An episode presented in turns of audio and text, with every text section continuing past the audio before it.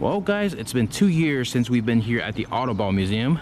Got the weirdest and most bizarre hours. They're open Sundays and Wednesdays only. So uh, there you guys have it. But luck is on our side. It is a Sunday. The museum is open.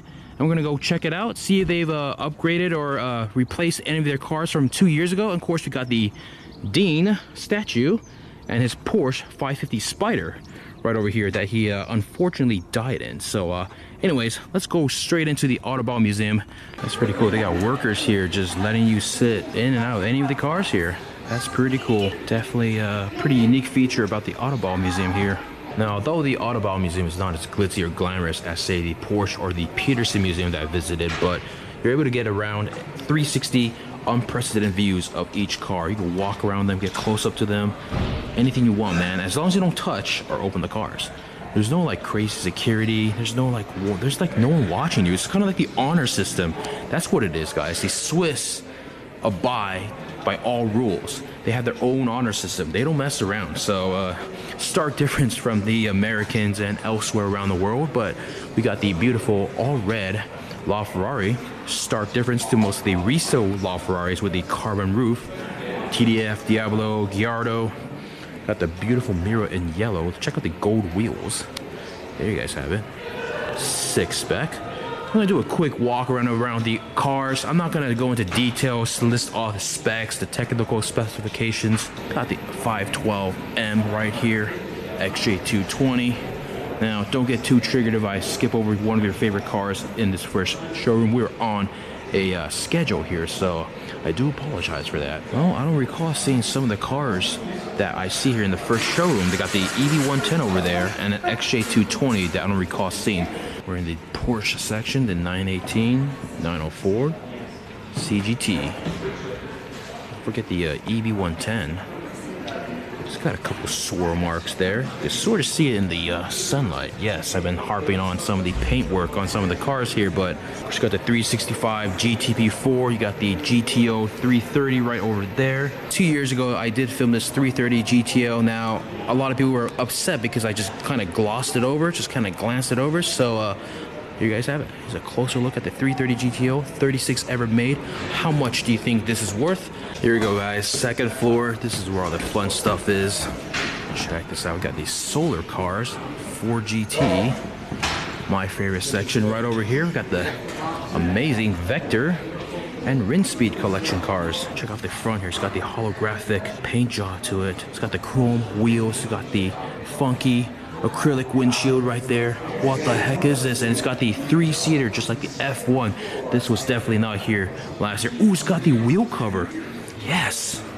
You guys know me, I love a good wheel cover like the uh, 760 Zonda in Japan. So this car comes with a matching watch that you put on and it connects to the onboard computer that determines your heartbeat, your pulse, all the biometric signs to determine if you're sleepy, angry, happy or uh, unable to drive. So this car adequately named the Senso Speed has three ways of basically kind of making sure you're uh, on par with your driving, that you're awake, that you're stimulated, that you're, you know, not falling asleep or getting angry. So first of all, we got the visual cues right there.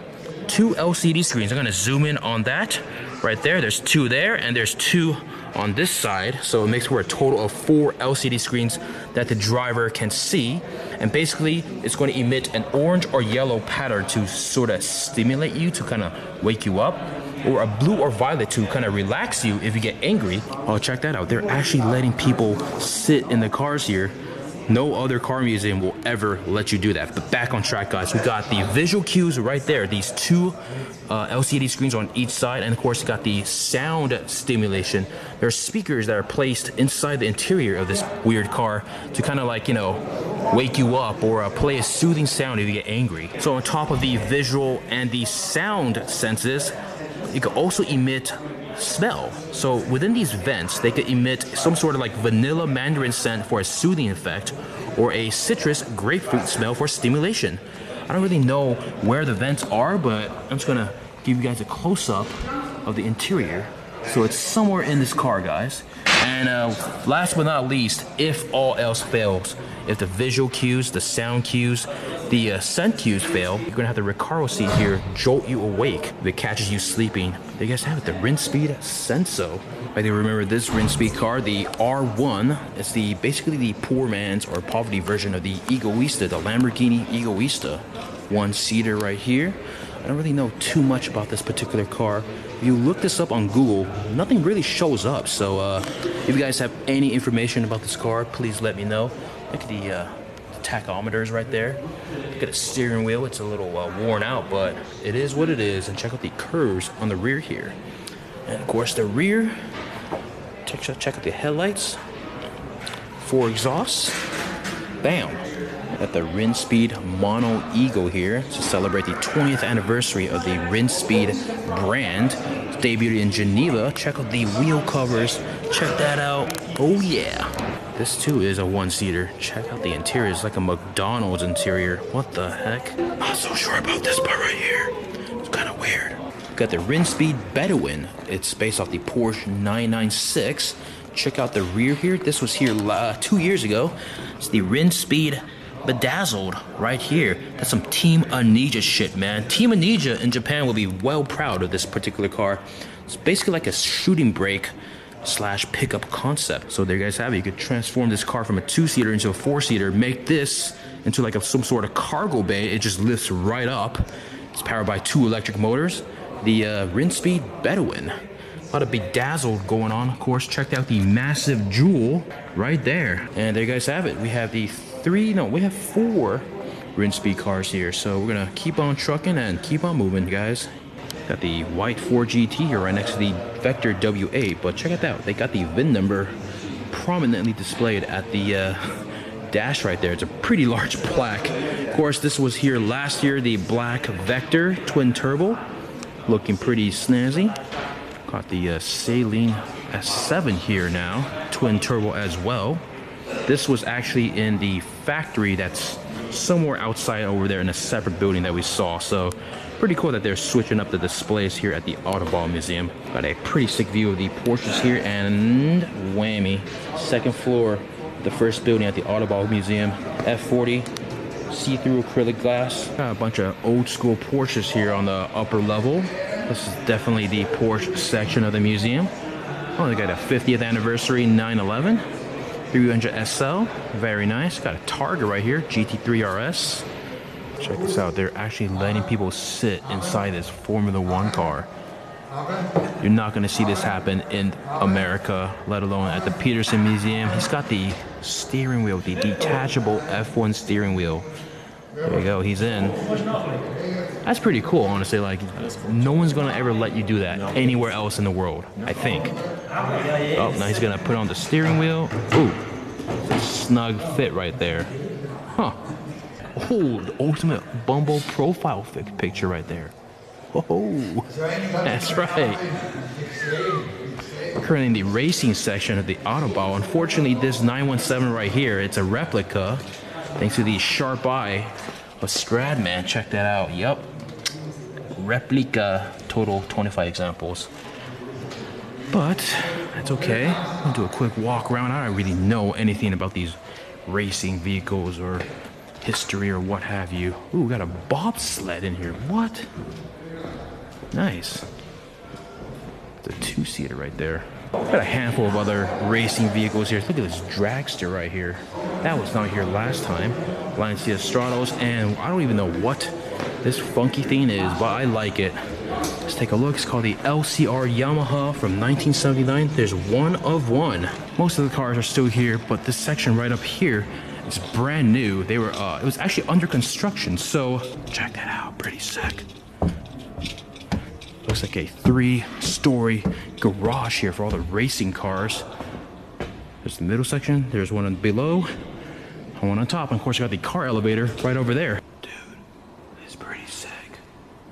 All these F1 cars. Full 360, guys. Sauber F1 cars of every generation. You got the go-kart over there.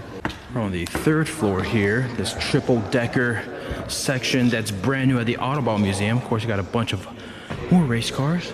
Got some uh, Carrera RSRs right here. Check this out, guys. They're opening and closing car doors. how they're allowed to do that. Do a quick 360 of the uh, lower level here. Some American classic cars. And that's it. Here we go. Back up we go. There you guys have it. The uh, not so mysterious Autobau collection. Everywhere else that we've been, all the dealerships that we've gone to, all the collections, been turned away, but not the Autobau collection. Minus the pretty odd hours that they have. But it's time to go hop back in the Stelvio. We got to drive right back to Geneva. Check out this miniature race course they got going on here. There it is. I'm gonna have to take the Stelvio on a hot lap. What do you guys think? F-Spot getting ready to do a hot lap in the Alfa Romeo Stelvio. Oh, whoa, whoa. Now he's just flexing on us. Are you kidding me? That's a diesel four cylinder. Quite impressive. Okay, so F-Spot is gonna be going to do a hot lap here at the Auto Boss circuit. Ladies and gentlemen, time to roll. Oh, I thought he was gonna leave me here for a second. There he goes. Oh, he's flying there through that far corner. Look at the acceleration. Oh, hit the apex. Whoa! There you go. There's the brown dog, and there's the white dog. They're both looking at us. Look, they're looking at us. You're not gonna undertake, are you? Don't do it. I Don't do it. By the way, you're not allowed to undertake in Switzerland. It is a ticketable offense. If the police catch you, you're going to get a ticket. So we're just basically stuck here while these two dogs just stare at me. Look at them. Look at they're so cute. This is the most exciting clip that I filmed in the entirety of this disastrous trip to Geneva and Switzerland.